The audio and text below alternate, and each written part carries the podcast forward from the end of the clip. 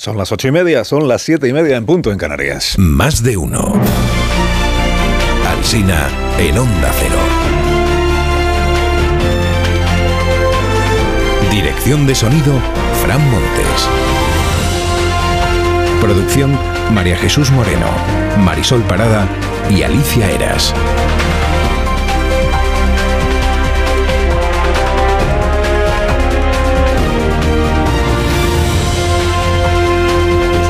Las 12 y 20 minutos de esta mañana, la programación en cadena de esta emisora. Luego, a partir de las 12 y 20, empieza la programación local y regional, con los programas que le cuentan lo que está pasando en la ciudad desde donde usted nos escucha. Hasta ese momento, pues aquí estamos para compartir la mañana y para irles contando pues, novedades informativas, cómo está la actualidad, cómo está el patio.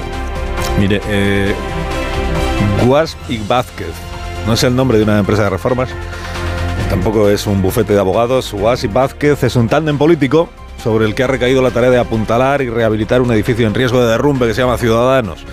Han ganado las primarias, relevan a Inés Arrimadas en la presidencia del partido, aunque no en la portavocía del Congreso, aunque el título más repetido hoy en todas las, en todas las crónicas dice Arrimadas le ha ganado el pulso a Edmundo Val.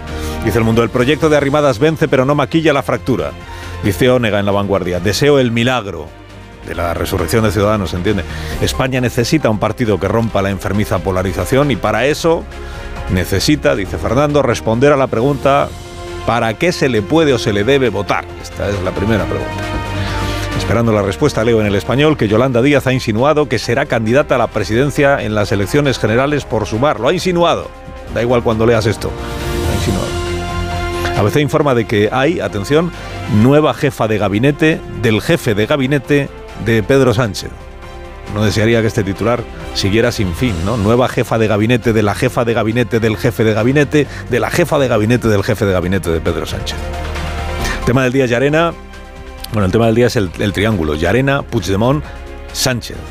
Salvo para el periódico de Cataluña, que lo lleva de quinto tema en su primera página por detrás del fútbol y de lo de Shakira.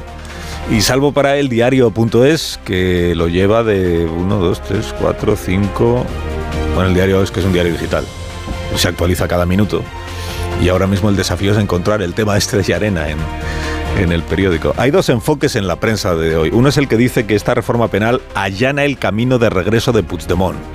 Y otro es el que dice que lo que allana es la entrega de Puigdemont. O sea, no, no es lo mismo que venga él, aliviado por la rebaja penal, a que sea entregado ahora que nuestro código penal se ha modernizado, homologado, europeizado. El país está en esto segundo, dice la reforma puede facilitar la entrega por Bélgica. El mundo está en lo primero, dice la reforma facilita el regreso de Puigdemont, de Rovira y de Ponsatí. La razón lo ve de esta manera. Dice, el juez Llarena complica el regreso de Puigdemont porque mantiene lo de la malversación agravada. La vanguardia abre con este título. El gobierno considera probado que el procés no se ha despenalizado. Algo queda, podría haber sido el subtítulo. Algo queda de lo. Dentro de, de páginas interiores explica la vanguardia que Esquerra esto lo ve justo al revés que el gobierno, que sí que se despenaliza. Y aparece Marta Rovira en la foto que ilustra la crónica para reafirmarlo, ¿no? Ella será la primera en regresar. Escribe Enrique Juliana. En las tres modificaciones de la legislación penal que ha hecho el gobierno, sedición, corrupción y violación, hay suficiente dinamita como para hacer saltar la legislatura por los aires. Es una temeridad que puede significar la derrota de la izquierda en las elecciones generales. Nadie podrá acusar a Sánchez, dice Enrique, de haber escogido la comodidad. Tony Bolaño escribe en La Razón que los druidas de la Moncloa han visto fracasar sus previsiones. Puigdemont puede hacer naufragar al PSOE y a Esquerra a dos meses de las elecciones municipales, se refiere a cuando vuelva Puigdemont, cuyo lema de campaña, dice Tony, seguro que será el proceso soy yo. Y concluye sobre los estrategas de la Moncloa, dice, o incompetentes jurídicos o bisoños políticos. Iñaki Yacuría en el mundo ve a Puigdemont atrapado en su cobardía. Se sabe un cadáver político, dice, porque es visto como el desagradable icono de una derrota colectiva. El español da por seguro el regreso de todos los líderes independentistas en las próximas semanas o meses. Con su segura vuelta, dice España, vuelve al punto de partida del proceso, año 2017. Puigdemont recuperando el protagonismo, Junqueras a la espera de ver si puede volver a la actividad política, Rovira y Ponsatí anunciando que seguirán trabajando por la independencia. ¿Quién puede afirmar, se pregunta el español, quién puede afirmar que hemos avanzado en algo? Prensa independentista. En el Nacional, la revista de prensa de Antonio María Piqué, que se titula hoy El país y la vanguardia al rescate del gobierno español. Piqué a la vanguardia le llama, Piqué el del Nacional, a la vanguardia le llama el vigilante de la playa, vigilante de la ortodoxia gubernamental, ¿se entiende? Y a ABC, El Mundo y la Razón, el trío de la gasolina. Enfoque sobre este asunto del auto de Yarena. En el Nacional dicen Yarena se revuelve y ajusta cuentas. En el punto Bui, Yarena nunca tiene bastante.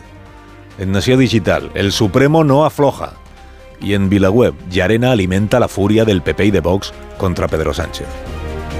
Ángela Rodríguez Pámez, la secretaria de Estado de Igualdad, sostiene que se ha tergiversado, manipulado y hecho bulo su participación en un podcast. Bueno, su participación es que el podcast lo conduce ella misma.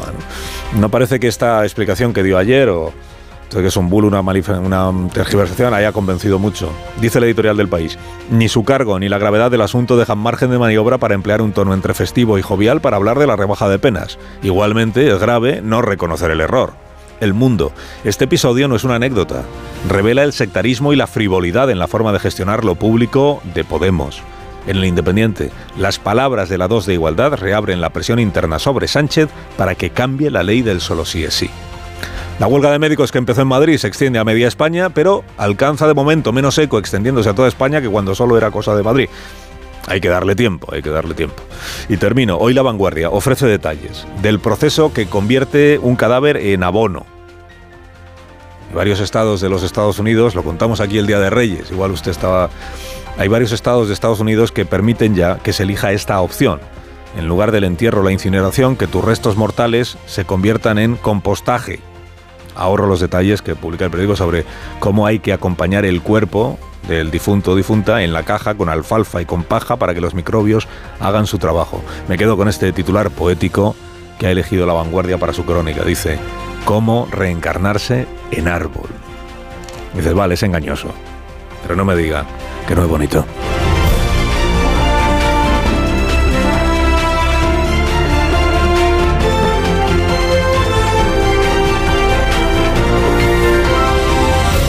Carlos Alsina en Onda Cero, somos más de uno.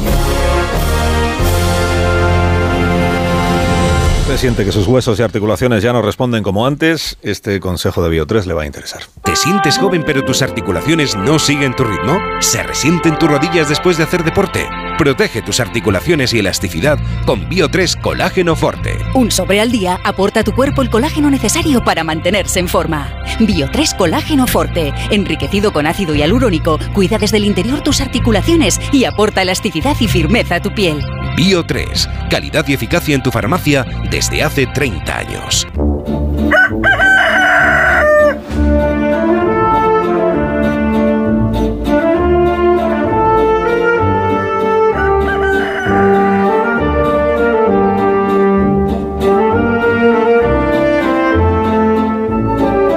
Aquí está el gallo La Torre como cada mañana a esta misma hora. Rafa, buenos días.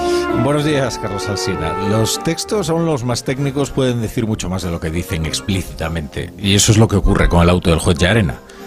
Trasluce una cierta amargura y es normal. Hoy dicen los periódicos, es un auto duro, reprocha al gobierno. Sí, son términos precisos. Hay que tener en, en cuenta la cuestión biográfica.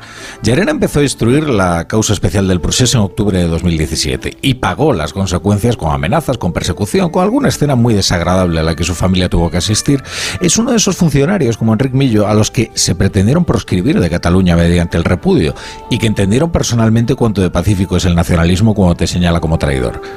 Luego Llarena persiguió durante años penosos a, a Puigdemont en su ida para retornarlo a España y la tarea no deparó no pocas satisfacciones, insatisfacciones y frustraciones.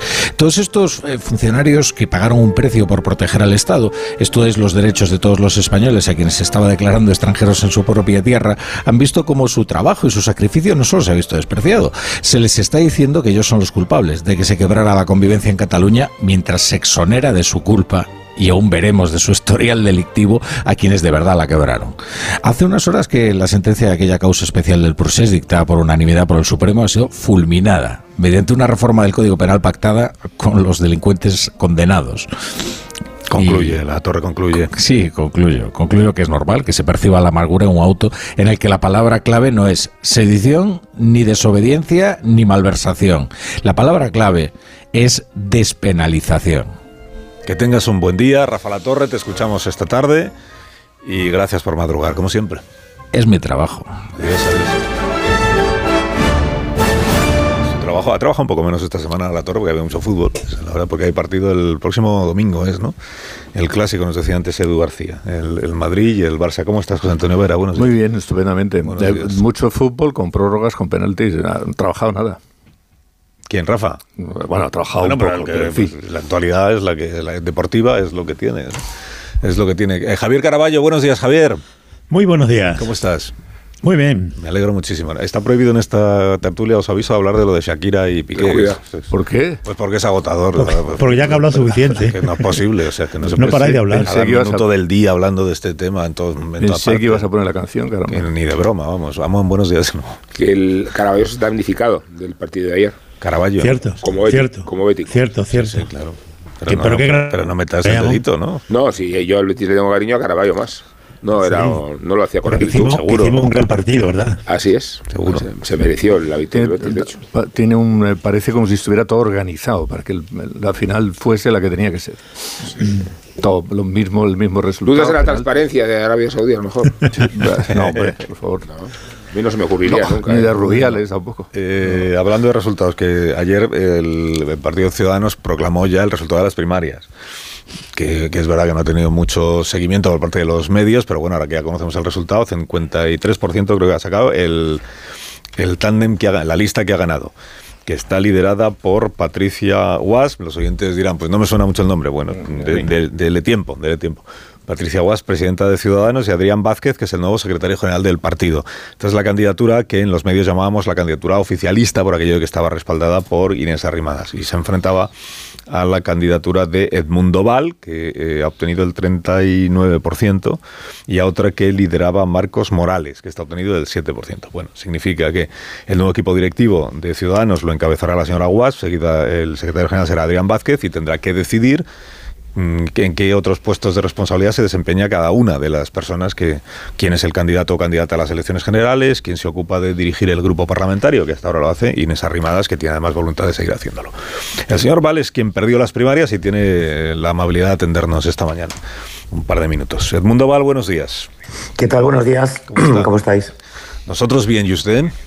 Bien, bien, muy bien. Seguro. ayer tuvimos un resultado en donde una amplia una amplia base del partido eh, apostó por un cambio. Mm, nos votaron eh, al final, teniendo en cuenta que las otras dos candidaturas diferentes a la oficialista eran eh, candidaturas que promovíamos que hubiera un cambio en el rumbo futuro del partido, pues podemos decir, sin, temor a equivocarnos, que, el resultado final, digamos, fue un 53% en favor de la candidatura oficialista y un 47% en favor del cambio. Y por lo tanto, para ese 47%, 1.493 personas afiliados que votaron eh, Ciudadanos de nuevo, nuestra candidatura, y unas 300 aproximadamente que votaron la de Marcos Morales. Eh, para esas personas, pues vamos a seguir siendo la voz, eh, porque van a, vamos a seguir manteniendo las mismas ideas, a pesar de no haber vencido en este proceso. O sea, en sus planes no no aparece ni abandonar el partido ni pasar a una posición, digamos, mm, secundaria. ¿no? desde luego que no. no, nosotros, eh, a mí como diputado, los españoles me dieron un mandato por cuatro años. Yo voy a seguir trabajando en el Congreso de los Diputados eh, y estaré, por supuesto, disciplinadamente donde el partido quiera, donde el partido entienda que yo puedo ser más útil para este proyecto y arrimando el hombro con todos los compañeros a los que han, que han eh, triunfado en, esta, en estas elecciones, a fin de que a este partido le vaya bien y volvamos a ser otra vez atractivos eh, para el votante, pero desde luego desde nuestra propia mm, visión de cómo se debe hacer esto, que ya ha quedado plasmada en numerosos eh, momentos en la propia campaña de estas primarias. O sea, no, deja eh, heridas irreparables una campaña como esta, porque se han dicho cosas muy... Bueno, yo no lo creo. Se han dicho cosas duras los unos a los otros. Sí, mm, bueno, más los unos a los otros que los otros a los unos, hay que decirlo, ¿no? Nosotros hemos tratado de mantener el debate en el terreno de las ideas, hemos procurado mantener, eh, en fin, la educación y no entrar en lo personal pero en definitiva, por, la, por lo que se refiere a las acusaciones personales que han vertido sobre mí, eh, sobre mí especialmente, quiero decir, ¿no? Como persona que lideraba eh, eh, la candidatura de Ciudadanos de nuevo, eh, pelillos a la mar. O sea, no los doy absolutamente por olvidadas las cosas que se, que, se me han dicho, que fin, de una manera bastante gratuita. ¿Va a intentar usted ser candidato a la presidencia del gobierno? Que esta es otra elección distinta que hay que hacer en Ciudadanos, ¿no? Sí, tenemos eh, elecciones eh, a la presidencia del gobierno a finales de año. Eh, previsiblemente a finales de año, no sabe uno nunca con Pedro Sánchez a qué carta jugar, ¿no? O qué esperarse. Eh, bueno, es algo que está en mi mente, pero todo el mundo sabe, todo el mundo sabemos que en política las cosas cambian mucho, cambian de forma muy repentina, por circunstancias eh, muchas veces muy imprevisibles, y por lo tanto, pues ya veremos, ¿no? Queda, queda mucho tiempo por delante para tomar esa decisión. Desde luego, mm, como digo, insisto, mm, estamos hablando pues de que la mitad del partido eh, quiere un cambio. La mitad del partido eh, inapelablemente quiere que el rumbo del partido varíe, que exista ese ensanchamiento ideológico del que hemos hablado en la campaña, que volvamos a recobrar el concepto de utilidad, que abramos el partido a los afiliados. Eh, va a depender mucho también, lógicamente, de la nueva dirección de, Patricia Guasp y de Adrián Vázquez, eh, qué rumbo pretenden eh, eh, imprimir al, destino, al futuro de nuestro partido. Si acogen algunas de estas ideas o muchas de estas ideas, si se ve que efectivamente el partido cambia de estrategia, que el partido se abre al afiliado, que el partido vuelve a ser útil, que el partido lanza otro tipo de mensajes a los que nos tiene acostumbrados durante esta época pasada, que son las razones por las cuales nosotros nos presentamos en nuestro equipo, pues eh, a lo mejor no me presento a las primarias, no, no, no lo sé todavía, ¿no? Eh, desde luego vemos que no va a existir ningún tipo de acogida por parte de lo que han sido nuestras ideas durante esta campaña, pues habrá que hacerlas valer y habrá que intentar ser el, altavoz de todo este conjunto de, de afiliados eh, que, como digo, pues eh, vamos a seguir manteniendo nuestra perspectiva, nuestra idea de lo que este partido debe ser en el futuro para conseguir otra vez eh, revitalizarse o renovarse. Porque usted cree que Inés Arrimadas ya no funciona como candidata a la presidencia. Bueno, no lo creo yo. Eh, yo se lo he dicho incluso a ella muchas veces. La política no es justa. La cuando hablamos de política no hablamos de justicia. Y a mí me parece que Inés adoptó una posición valiente en un momento en el que este partido lo estaba, estaba mal, a partir del día 10 de noviembre, con un batacazo electoral ha tenido que capear una situación muy difícil a través de la, de la pandemia, mm, pero las encuestas son lo que son. Mm, No me las invento yo. Eh, son ustedes en los medios de comunicación eh, donde las van dando machaconamente mes tras mes y mes tras mes nos van dando cero diputados y alguna de manera más generosa un diputado en el Congreso de los Diputados. Y así en los diversos territorios, que no me quiero referir tan solo al Congreso de los Diputados. Entonces, mm, bueno, es que parece una cosa obvia, ¿no? Una cosa evidente que, que el liderazgo del partido, lógicamente, tiene que cambiar. Pero en las elecciones autonómicas de Madrid el candidato era usted y el resultado el que fue. Sí, empezamos esa campaña con un resultado, con una demoscopia que nos daba en torno al 1%, en una campaña muy, muy polarizada. Al final conseguimos que nuestra lista fuera votada por 130.000 madrileños y madrileñas, por el eh, 3,57% y con una campaña electoral pues impuesta desde el comité electoral, que desde luego no era de mi agrado, eh, pero bueno, que yo seguí también de una forma disciplinada, porque otra cosa no, pero en fin, eh, los funcionarios públicos disciplinados siempre somos, ¿no? Tenemos que aceptar, digamos, el criterio del partido, aunque no sea el nuestro propio, mm, siempre y cuando se imponga a través de procedimientos democráticos, a través de regímenes de mayoría, que fue lo que ocurrió en ese caso donde salimos diciendo que Isabel Díaz Ayuso era una persona mala para el gobierno de Madrid y acto seguido decíamos que queríamos gobernar con ella. Fin, en fin, no tenía un mensaje que no tenía ni pies ni cabeza, sinceramente. Pero que usted hizo suyo por disciplina, parece, ¿no? Efectivamente, claro, como es eh, natural, en todas las campañas electorales hay un comité electoral y hay una dirección del partido que es la que determina eh, qué mensajes se van a lanzar y qué estrategia electoral se va a lanzar, efectivamente. Por el contrario, cuando Paco Igea salió en su campaña en Castilla y León, solo conseguimos eh, su puesto de procurador dentro de la Asamblea Legislativa, pues salió con otro mensaje diferente, diciendo que es el que yo creo que debe primar en las sucesivas campañas electorales en concreto en las próximas que tenemos por delante, que son las autonómicas y locales. Mm, estos son mis principios, estos son los principios de mi partido, estos son los principios del Partido Liberal, aquel que me compre más eh, principios, aquel que, acepte, que asuma más principios en el caso de que la aritmética después de las eh, votaciones eh, sea o nos convierta a nosotros en decisivos, pues será ese el partido que reciba mi apoyo para conseguir gobernar en una coalición, dado que ahora pues prácticamente el defender que se puede gobernar uno en solitario a través de sistemas de mayoría absoluta o incluso de mayoría simple en los ayuntamientos o en la mayor parte de los ayuntamientos, pues parece un poco ingenuo, ¿no? Eh, hemos contado también estos últimos días, había algunas crónicas que decían, Feijóo está esperando a ver cómo quedan las primarias en Ciudadanos y una vez que ya se sepa quién lleva la dirección, si ganan los de, los de Arrimadas, le parecerá mejor, porque era más partidario, e intentará empezar a fichar personas o a reclutar a dirigentes de Ciudadanos. No todo el partido, no absorber todo el partido, pero sea a, a hacerle oferta o a fichar a personas significadas y conocidas. Usted no está entre las entre los posibles fichajes, ¿no? Usted no tiene la sensación de que a Feijóo le interese usted. no sé si será porque, porque fui uno de los que persiguió la corrupción de Gürtel, no sé si porque yo soy una persona que habla muy claro, muy claro, muy claro, y he dicho una y mil veces que nunca va a estar asociado mi nombre a una lista electoral que lleve, que lleve una gaviota azul arriba.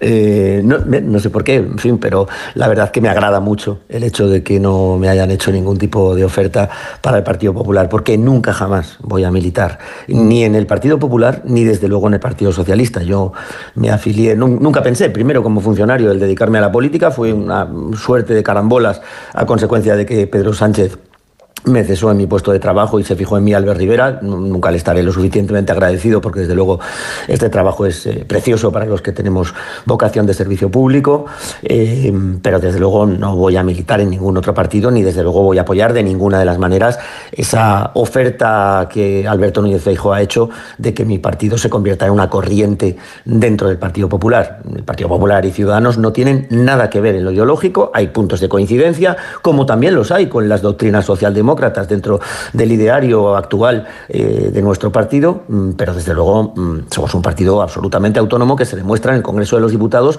cada dos por tres en múltiples votaciones en donde votamos distinto del Partido Popular y yo asumo los valores y los principios de mi partido y desde luego no los del Partido Popular. Con, las primarias y el resultado ayer de las primarias, tuvo usted tiempo de leer el auto del juez de Arena, aunque fuera en, diagonal. El gobierno está interpretando que, el, que el juez de Arena le da la razón al gobierno porque demuestra que no se ha despenalizado el, el procés y que el señor Puigdemont tendrá que responder de, los hechos que, que, lideró, que cometió, tendrá que responder ante un juzgado. Es decir, que, y que además ahora va a ser más fácil que nos lo entreguen porque ya no tenemos edición.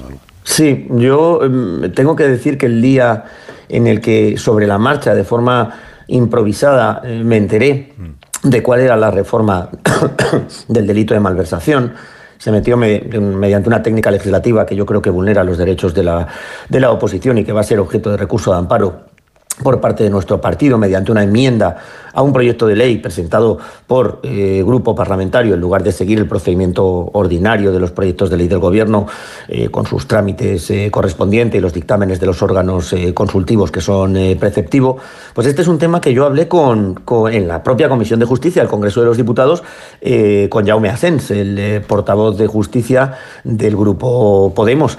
Y la verdad es que sobre la marcha lo vi claro de la misma forma que lo ha visto el juez de Arena en relación con este auto, que efectivamente no existe eh, una despenalización completa, existe una derogación del delito de sedición, efectivamente, pero la malversación, sin embargo, sigue vigente y la desobediencia también en la regulación que se plantea, además de la malversación, incluso aunque los dineros malversados no se destinaran a finalidades propias, existe también una cláusula en virtud de la cual, eh, si no se produce la reparación del daño, si no se produce la devolución del dinero malversado, estamos en el caso clásico de malversación eh, normal, que viene castigada con una pena de dos, a, de dos a ocho años en el caso de que se trate de una malversación agravada por encima de 250.000 euros.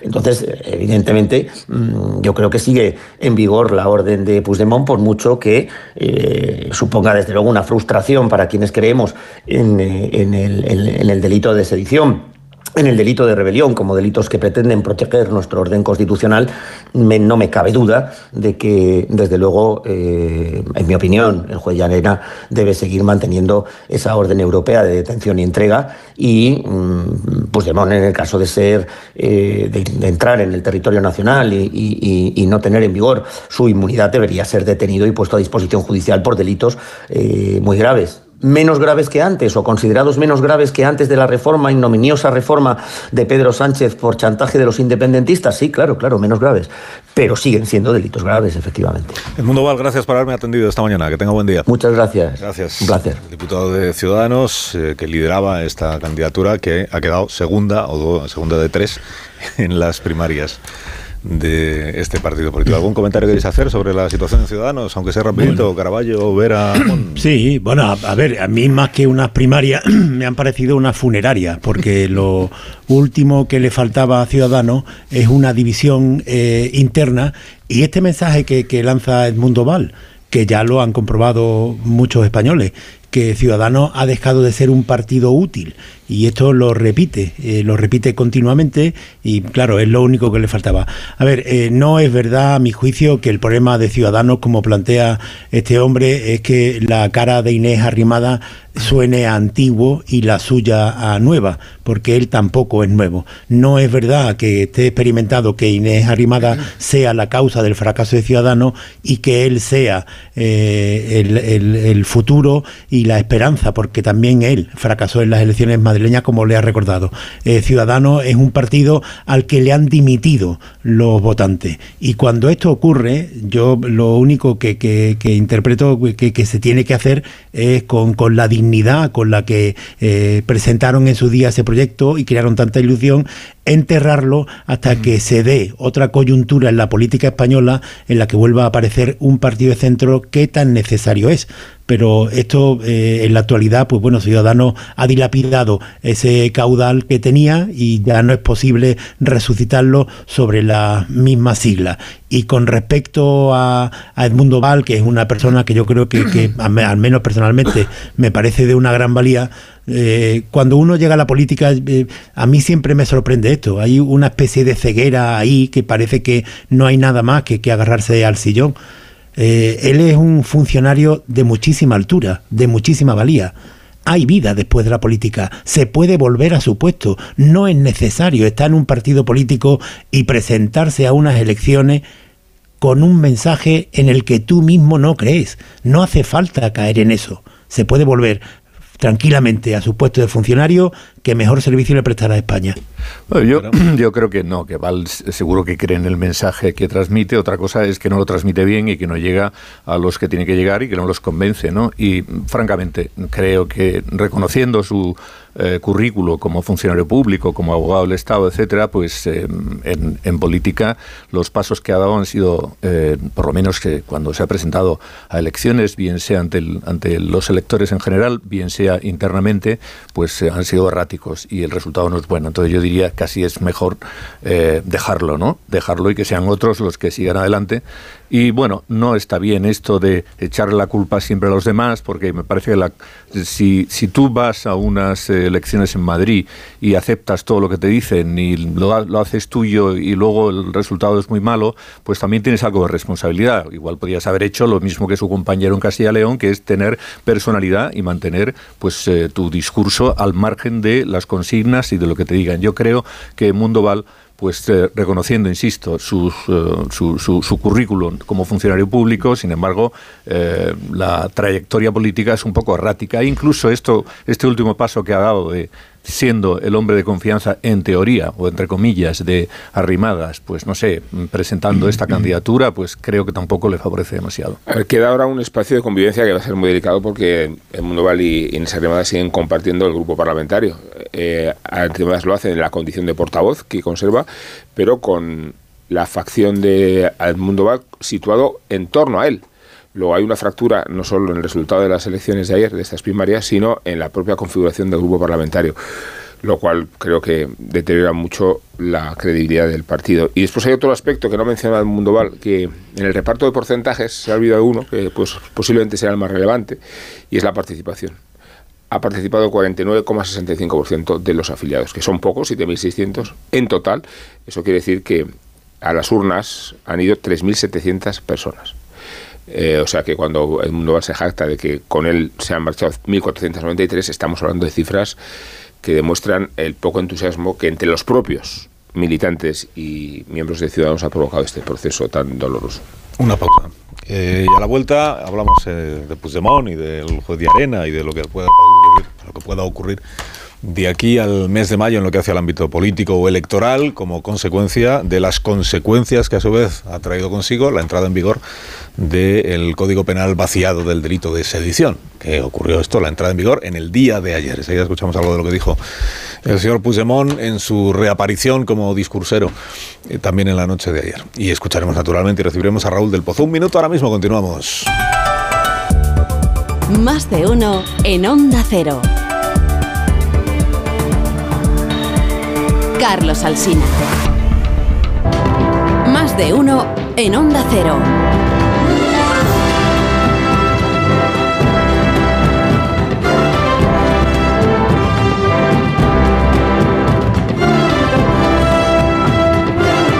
Cuatro minutos, una hora menos en las Islas Canarias. Antes de que Ignacio Rodríguez Burgos nos cuente entonces cómo han quedado los precios del, del dirá usted, pues altos. No, eso sí, claro.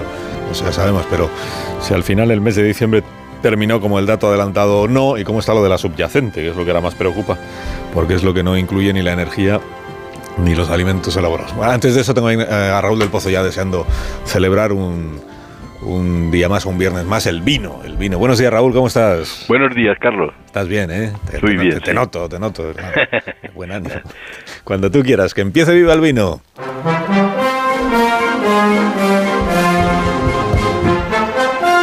Fue un teatro de la provocación. Declararon la independencia en una escalera y duró unos, unos minutos. Fue una ficción, una república imaginaria. El fiscal pedía 25 años de prisión para los que asaltaron la Constitución, luego quedó en sedición y ahora casi en nada.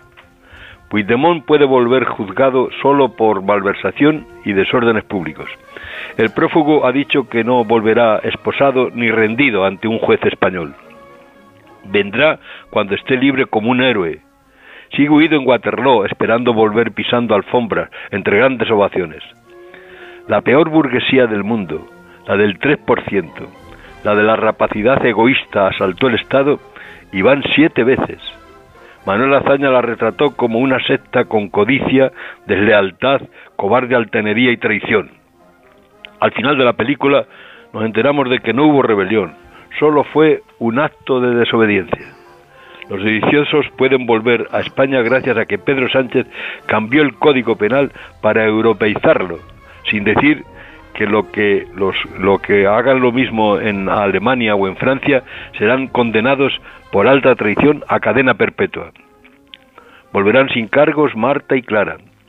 El Tribunal Supremo tendrá que revisar también la sentencia de Oriol, que podrá presentarse como candidato en próximas elecciones. Los supremacistas de la xenofobia, que persiguen una de las más bellas lenguas del mundo, los que llaman a los españoles bestias carroñeras y víboras tienen licencia para la rebelión. Querido Carlos, no son estos buenos días para la democracia ni para el futuro del país. El juez del Tribunal Supremo ha dicho que hoy la declaración de independencia quedaría impune. A pesar de todo, brindemos con Falstaff, con las copas que espantan las negras tempestades de la melancolía y digamos viva el vino.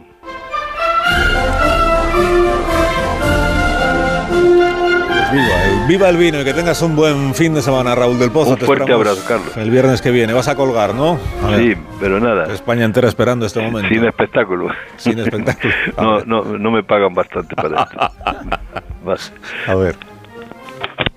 Pues es verdad que le pagamos poco. Sí, no, no, pero hoy no está Ha habido poco espectáculo en, en, la manera de colgar. Moderación extraordinaria. Ya, pero es que la moderación ahora está muy mal vista, ya lo sabes. No, no, hay que... O mucho hay o que- nada. hay- ahora hay que ser combativo, incluso al colgar el teléfono, hay que destrozarlo si hace falta, para que, para que se vea ahí un Como poco Putin. de pasión y de... O sea, teléfonos analógicos. de Ignacio. Rodríguez Burgos, buenos días. Hola, muy buenos días. IPC del mes de diciembre, ¿cómo queda el definitivo?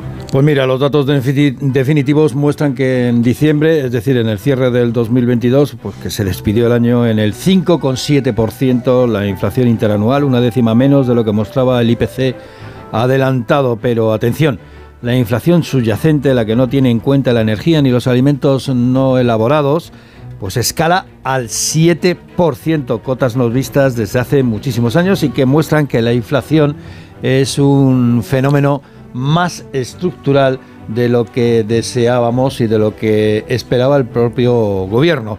Por ejemplo, el grupo de alimentos. Los alimentos de media se encarecen un 15,7% en tasa interanual. Por ejemplo, lo que más sube en los últimos datos nos indican leche, queso, huevos, aceite, incluso el agua mineral también, los refrescos también, ¿eh? también están subiendo.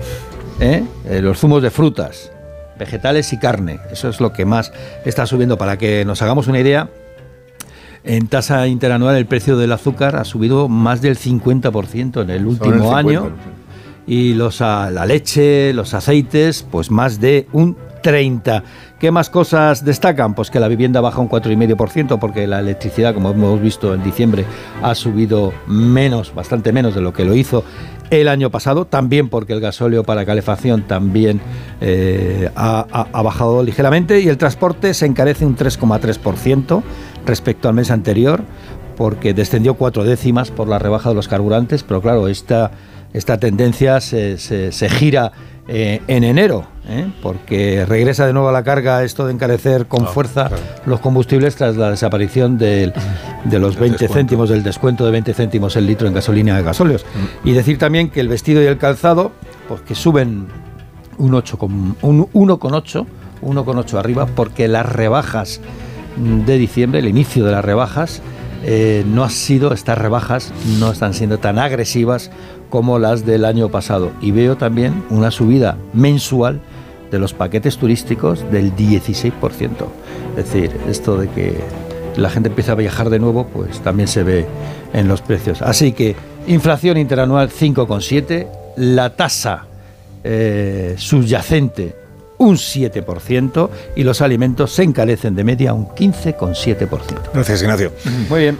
Y que tengas buen día. Gracias. Tengo pendiente de escuchar a mis contertulios respecto de Llarena, Puigdemont, Pedro Sánchez, que es este triángulo que tenemos en, en la actualidad del día a raíz de la auto de- a raíz de la desaparición de la sedición, desaparición que no reemplazo ni reformulación ni reforma, que es como al principio el gobierno intentaba vender aquel asunto, acuérdese. Decía, no, no lo hemos eliminado, lo hemos modificado, ¿no? Salió Oriol Junqueras diciendo lo han derogado, que es lo que pedíamos nosotros. Pues efectivamente, esta es la cuestión. Entró en vigor esto y tenemos ahí a Llarena eh, con el auto de ayer, al señor Puigdemont con su reacción y al presidente Sánchez con el argumento que está utilizando el gobierno, que viene a decir, no, si Llarena nos ha dado la razón y esto demuestra que Puigdemont va a tener que responder de lo que hizo y además seguro que va a ser más fácil ahora que nos lo entreguen.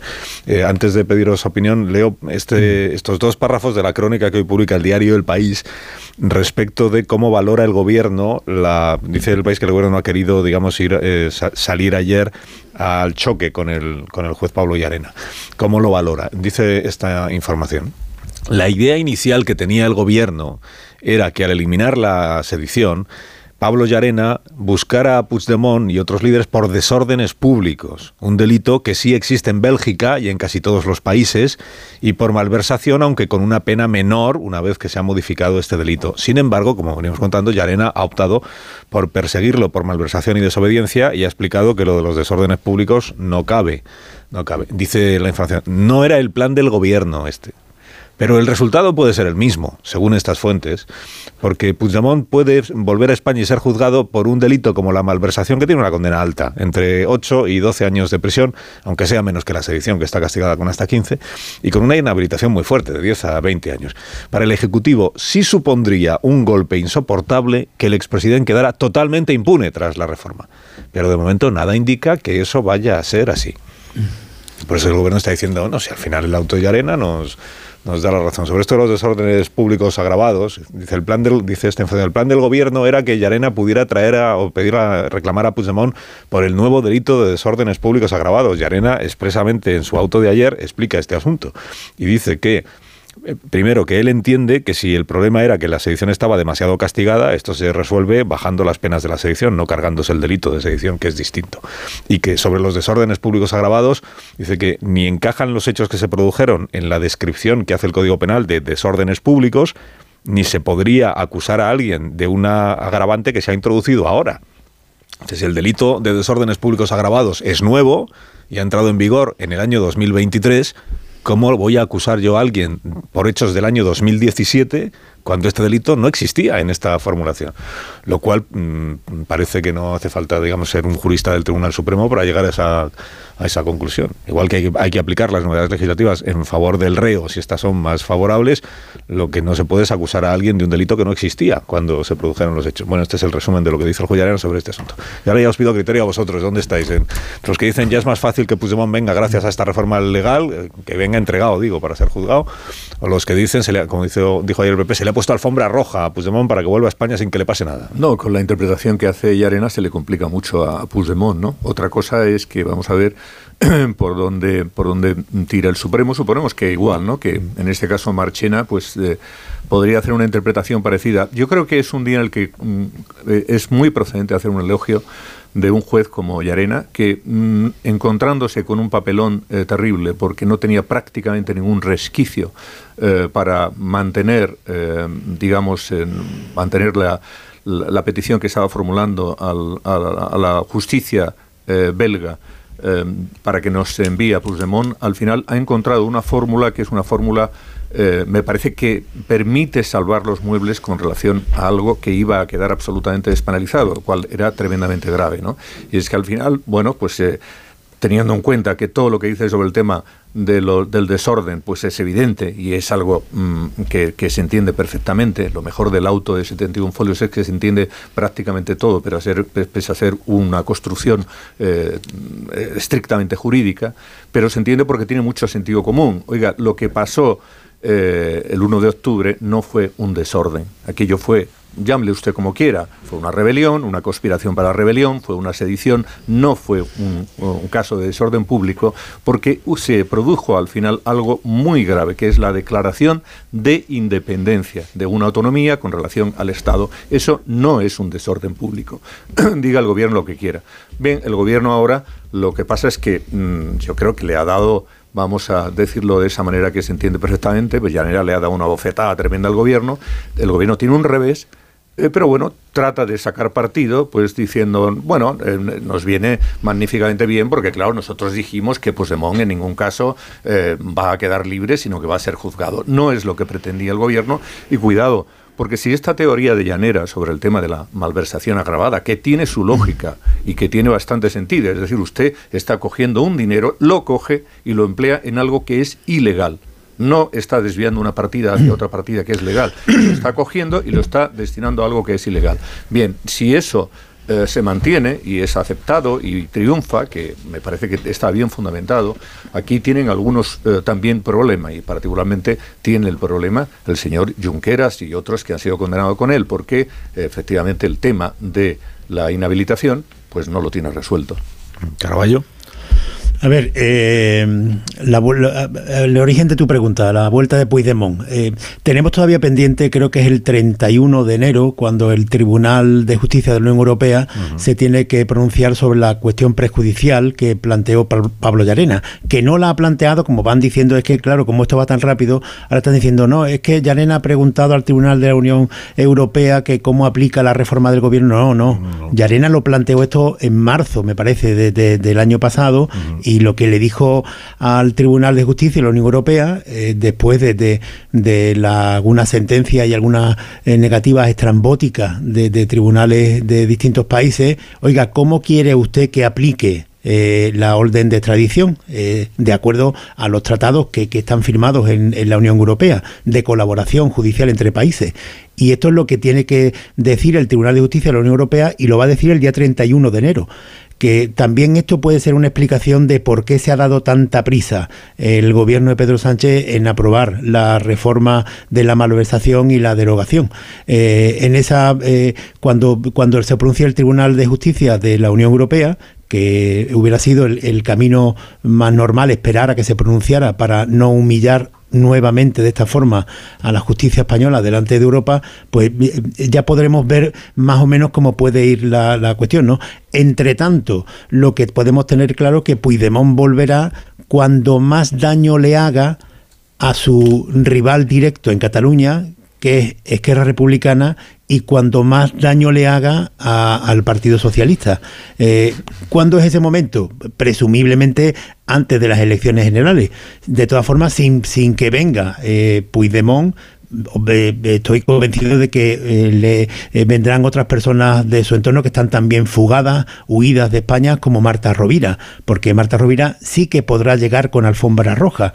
Eh, Marta Rovira ya no, no está claro, o sea, no, no, no va a pisar la cárcel. Lo único que le puede caer es por el delito de desobediencia una inhabilitación, pero bueno, no va a pisar la cárcel y puede, esta mañana si quiere, puede entrar en España, que no le va a pasar absolutamente nada. y al margen de eso, yo lo que sí recomiendo es que se lea el, auto de, de eh, Yarena, porque son 71 páginas, que, eh, más de 50 las dedica, 51 me parece, las dedica Pablo Yarena a recordar lo que sucedió. En, en estos momentos en los que eh, tantas barbaridades se dicen y tanto se frivoliza sobre lo que ocurrió en otoño de 2017, esas 51 páginas de, Pablo Llanera recordando lo que pasó nos sitúan otra vez en el momento y en la gravedad justa para eh, valorar la frivolidad con la que está actuando el gobierno. Y en la ausencia, Javier, de un código penal que pueda reprimir ese comportamiento, que es el mayor desconcierto que arroja eh, la descripción de Yarena. Si esto se repitiera, no habría forma de tratarlo penalmente. ¿no?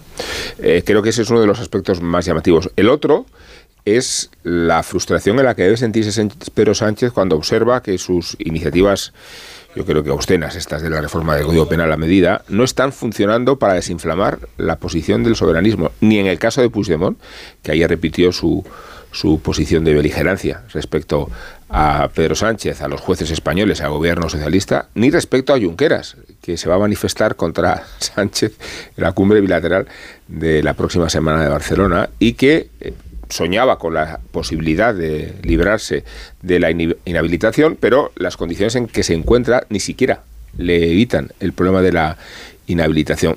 Eso quiere decir que el soberanismo no es que pida más, que siempre pide más y que va a poner en juego consideraciones mucho más dramáticas en la línea de referéndum, sino que lo que se le ha concedido hasta ahora le parece muy poco. Y se habla de limosna y se habla de un tratamiento casi despectivo. Por eso Sánchez no es que no haya desinflamado Cataluña, que no lo ha conseguido, sino que toda la beligerancia que tienen sus socios allí, que le manifiestan estos días, tiene como reflejo el aspecto incendiario que tiene su política para el resto de la nación y cómo la opinión pública observa con estupefacción esta salida escalonada de delincuentes sexuales y de corruptos. Decías tú, Carlos, la estrategia de la amnesia, ¿no? Cuando hablabas a las 8. Claro, la amnesia funciona si el episodio se olvida, pero si cada dos por tres vamos a asistir a la noticia de una actualización de condenas que mm. pone en la vida pública a los protagonistas de las tramas históricas de la corrupción española, es que van a ser fantasmas que se le van a presentar a Sánchez en el momento más delicado, que son las elecciones con un ciclo virtuoso del Partido Popular, con un liderazgo de Feijóo más sólido que el de Casado, y con la estupefacción y frustración de los soberanistas. O sea, yo sé qué operación, Estamos ya a 13, de, estamos a 13 de enero. Si la operación Amnesia tenía que empezar a dar resultados ya desde lo dejamos todo aprobado en diciembre y así ya empezamos el año, pues estamos a 13 de enero y el asunto principal de la actualidad es este. Puigdemont, es que yo creo que el objetivo claro, es, claro. la, la corrupción, la, la ley del solo sí. Sí, un minuto, Javier. Y ahora mismo, ahora mismo volvemos. Ahora mismo volvemos. Más de uno. Onda Cero. Carlos.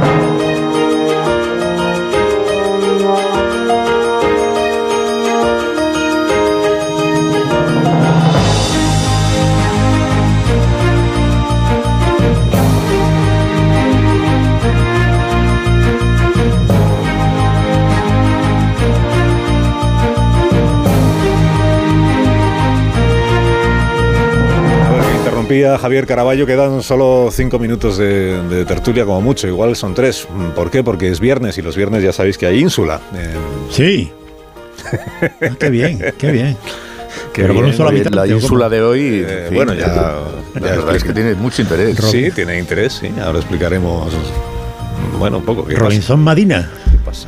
Eh, bueno, ahora lo contamos. Si queréis decir algo más sobre la Bueno, sí, sedición eh, quería y decir- todo eso, Una cosa, que, que- me parece que, que el objetivo de Pedro Sánchez con todo lo que ocurrió en diciembre no era una operación amnesia, porque es imposible que eso se pueda ocultar, sino eh, polarizar para un gran sector de, de- de la izquierda española y de los votantes, interpreto, lo fundamental que ha conseguido Pedro Sánchez en diciembre ha sido que todo se interprete como un, un episodio más de confrontación entre el PP y entre las derechas y la izquierda. Eh, con, el, revuelto este enorme, la convulsión de, de diciembre, ya nadie se, se para al detalle que de, de- ver qué ocurre con la malversación o la sedición o el Tribunal Constitucional, no, no, todo es un episodio más de confrontación. En la polarización es lo que ha conseguido. Y con respecto a, a lo que hablabais antes, del auto de Llarena, algo más, es que eh, Llarena recuerda ahí que, que eh, cuando se han denegado la, eh, la eh, devolución a España de, la entrega a España de Puigdemont, no ha sido por el delito de sedición, ha sido algo, por ejemplo, con el Tribunal belga, que fue eh, cuando se planteó la eh, cuestión prejudicial, porque el Tribunal belga decía que quien tenía que pedirlo no era el Tribunal Supremo, sino que era un tribunal catalán. Y claro, hasta el abogado de la Unión Europea en julio pasado dijo que España tenía razón. Yo estoy espe- esperando que algún eh, representante del gobierno, que es quien alienta esta tesis de que no nos lo han entregado hasta ahora porque le reclamábamos que por mentira. sedición y en Bélgica no existe el, el delito de sedición. Eh, ¿En qué respuesta de un juez belga pone eso? Que sea por ese Decía- motivo. Ha habido Decía rechazos, eso, pero que por tenía que otros ser un motivos. tribunal catalán. sí, pero, Sí, claro. la última, que es, es la que tú recuerdas del año pasado, es que el señor Puig no es entregado porque según el juez belga, el Tribunal Supremo no es quien para reclamar a Sí, este sí. señor. Pero es sino un que desenlace del todo frustrante porque eh, lejos de producirse una desinflamación, se ha producido la expectativa de más ambiciones porque el soberanismo es insaciable y porque considera estas concesiones una especie de, premio de menor, una meta volante. Entonces, en el escenario de la meta volante seguimos aspirando a, a la meta final y, y de la meta final no se ha disuadido nadie. ¿no? Eh, por eso digo que el precio que se paga institucionalmente es enorme.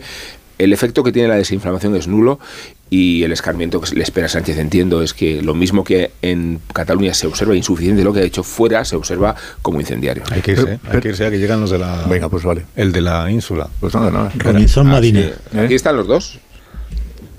No, Quiero decir Caraballo y Vera. Eso sí, Caraballo Sí. Vera. No, yo solamente quería decir muy rápido, no sé si da tiempo, que el escenario este es que, el que pensaba el gobierno, que es malversación light más desórdenes, que se lo tumba Llanera- Llarena, eh, y porque al final es desobediencia más malversación agravada. En principio el gobierno es un revés, pero cuidado, que a lo mejor tampoco le va tan mal, porque... eh, La Fiscalía recurrirá. Porque, porque a Puigdemont le va mal con esto y le va, le va mal a Junqueras, pero al que le va fenomenal también es a Aragonés. Entonces, eh, bueno, vaya usted a saber. Bueno, ¿eh? pero, pero Marta Rovira estará la semana que viene en Barcelona. Eso sí. ¿eh? Y Seguro. ah, pero esta señora no, es- no había hecho cosas gravísimas, ya, pero es que ahora ya no se consideran tan graves.